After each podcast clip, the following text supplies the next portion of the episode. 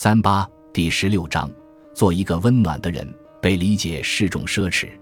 拉尔夫·沃尔多·爱默生，马蒂转动钥匙，打开了公寓的门。等待他的又将是一个漫长的夜晚，这让他很沮丧。马蒂在圣何塞生活近一年了，他的家乡是内华达山下的一个小城，那里工作机会很少。所以，当圣何塞一家运输公司请他做薪资管理的工作时，他接受了。虽然他在圣何塞一个人都不认识，总的来说还是个正确的决定。但马蒂说，唯一的问题是他还没交到什么朋友。他对我说：“我来到圣何塞已经一年了，认识和了解别人需要时间，但我觉得不该有这么久。我知道自己有些坏习惯，下班后我大部分时间都待在家上网看电视。我害怕让自己走出去。大家都说我搬到这儿来很勇敢。”但我在想，这样做是否很蠢？他眨眨眼，忍住泪水。为什么我找不到投缘的人？他说：“这听上去很傻。我甚至上谷歌搜如何交友，搜索结果就是去参加聚会、加入读书俱乐部或做志愿者。大家都建议我去做志愿者。我不是白痴，也知道这些，但问题不在这儿。我可以找个读书俱乐部。”但走进去，然后花一个小时想自己要说什么，这太难了。我该对他们说些什么呢？说完“嗨，我是马蒂”后，我就无话可说了。与马蒂的情况相反，诺拉认识很多人。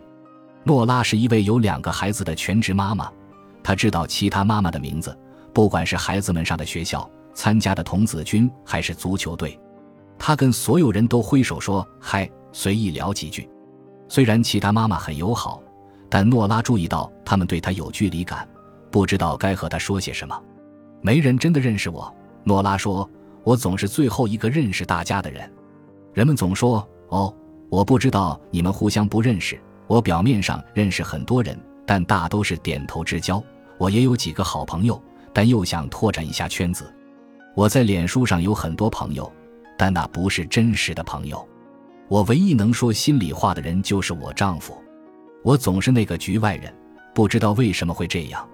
我看到其他人都能轻松的随意闲聊，但这对我而言很神秘。我不知道自己怎样才能做到。即使没有社交焦虑，人们成年后再交朋友也很难。著名期刊《心理学通报》对十七点七万人进行了原分析，结果发现人的社交圈在成年早期前会一直扩大，之后开始缩小。早在二零零六年。一项大规模的调查发现，近百分之五十三的美国人没有家人以外的知己，百分之二十五的美国成年人根本没有知己。我敢打赌说，十年后这个比例还会攀升。社交焦虑问题再加上其他挑战，比如像马蒂搬到一个新城市，毕业后大家各奔东西，戒酒脱瘾，经历生活巨变，或者是你突然意识到自己一直忙于工作，有些朋友已渐渐疏远。你可能感觉自己又得从头开始去交朋友了，却又不知道该怎么做。你可能会想，这么多人，包括马蒂和诺拉，大家都感到孤单。很多人肯定会探讨交友之道，但其实没人在说，承认自己没朋友这件事是一种耻辱。或许你也孤独，但糟糕的是，如果你像马蒂一样在找如何交朋友的建议，你得到的多半是去什么地方能认识更多人。但这并不是你要找的。认识人不同于交朋友，一个是事件，另一个是过程。当马蒂搜索如何交友时，他要找的答案不是在动物收容所做志愿者，他要找到答案的问题应该是：我们握过手，也知道了彼此的名字，之后我该做什么？然后呢？马蒂和诺拉分别拥有社交焦虑中两个常见的问题：要么觉得我们谁也不认识。要么我们谁都认识，但感觉彼此的关系不够近。无论是哪种，我们大都会想：是我哪里有问题吧？你没有问题，社交焦虑给你设置的过滤器才是问题。有时，我们无意中建造了一个严苛的过滤器，以排除太多的人。这个假设的过滤可能仅仅是他是已婚，可能不行。假设也可能是这种感觉：他太忙了。可能不行，他大概已经有很多朋友了，可能不行。或者我们对没把握的事容忍度很低。如果他不是百分之百明确的热情，我就会把它排除掉。有时是我们的期望问题。还记得完美主义那章吗？有社交焦虑的人，往往是在找那种立刻就能成好友的人。我们都没意识到自己想找一个现成的一见如故的好朋友。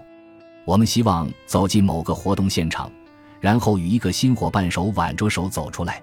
但这种情况在地球上很少发生。社交焦虑告诉我们应该马上找到朋友。这里用词微妙。但很能说明问题。社交焦虑想让我们立刻找到朋友，马上赢得他人好感。但真正的朋友是要交往的，有意识过程，不是现成的发现。这实际上也是个好消息。与其在原石中找钻石，不如在原石中找更多潜在的朋友。可以成为朋友的原材料比比皆是，每个人都可能成为朋友。奇妙的是，要交朋友，你并不需要找对的人。相反，随着时间推移，这个人会成为对的人。怎么操作呢？如果不是以狩猎采集的方式去找朋友，而是要循序渐进地培育友情，我们要如何做到这一点？我们可以从这里开始。有人对你友好吗？很好，这些人进入了朋友人选，这是唯一条件。虽然你们还不是朋友，但你们彼此友好。有些人只会到这一步，有些人会成为朋友。你还需要做三件事：重复性。第一件事，常见面。这好像是明摆着的，但就在二十世纪四十年代末，人们还认为交朋友是弗洛伊德式的，人与人之间被一种神秘的、混杂在潜意识中的童年记忆所吸引。由社会心理学先驱利昂·费斯廷格牵头的三位麻省理工教授，彻底改变了人们这种认知。一九四六年，一大波二战老兵涌入麻省理工学院。一夜之间，五千名在校生中有三千名都是退伍军人。当年，为了参战，他们暂停了教育。再次回到大学时，他们和班里其他同学已处于不同的人生阶段。他们中很多人已结了婚，有些还有孩子。麻省理工给他们在校园最西端匆忙搭建了一个临时宿舍区。总共有一百八十套临时公寓，全是两层楼的建筑结构。公寓的前门通向户外通道，就像汽车旅馆一样。这些建筑是用多出来的军营改造的，住宿条件很简陋，外面是没铺砌的人行道。但在麻省理工学院，老兵们在改善他们的公寓方面颇有创意。一位机械工程专业的学生，也是位父亲。用旧洗衣机零件造了个装置来摇动婴儿床，但让邻居们沮丧的是，这装置砰砰砰作响，常常一直响到深夜。除了有创造力外，大家相处的也很好。正是在这种环境中，费斯廷格和同事们提出了一个研究问题：谁和谁是朋友？他们让这些老兵学生说出三个亲密朋友的名字，想知道他们是否有共同的信仰、兴趣。态度或童年经历，研究小组发现，答案远没有那么复杂。朋友之间不需要根本的共同点，他们共有的可能只是一条走廊。临近性是友谊最重要的预测因素。隔壁邻居最有可能成为朋友。住在一楼的两端或楼梯旁边的住户都很有朋友缘，大概是因为住在二楼的人每天都要经过他们的公寓好几次。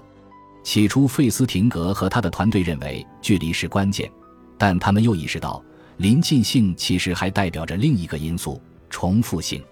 我们大都愿意和常见面的人交朋友，经常性的交往，比如看到邻居带着孩子回家、去市场或者去上机械工程课，这些频繁接触都是形成友谊的基础。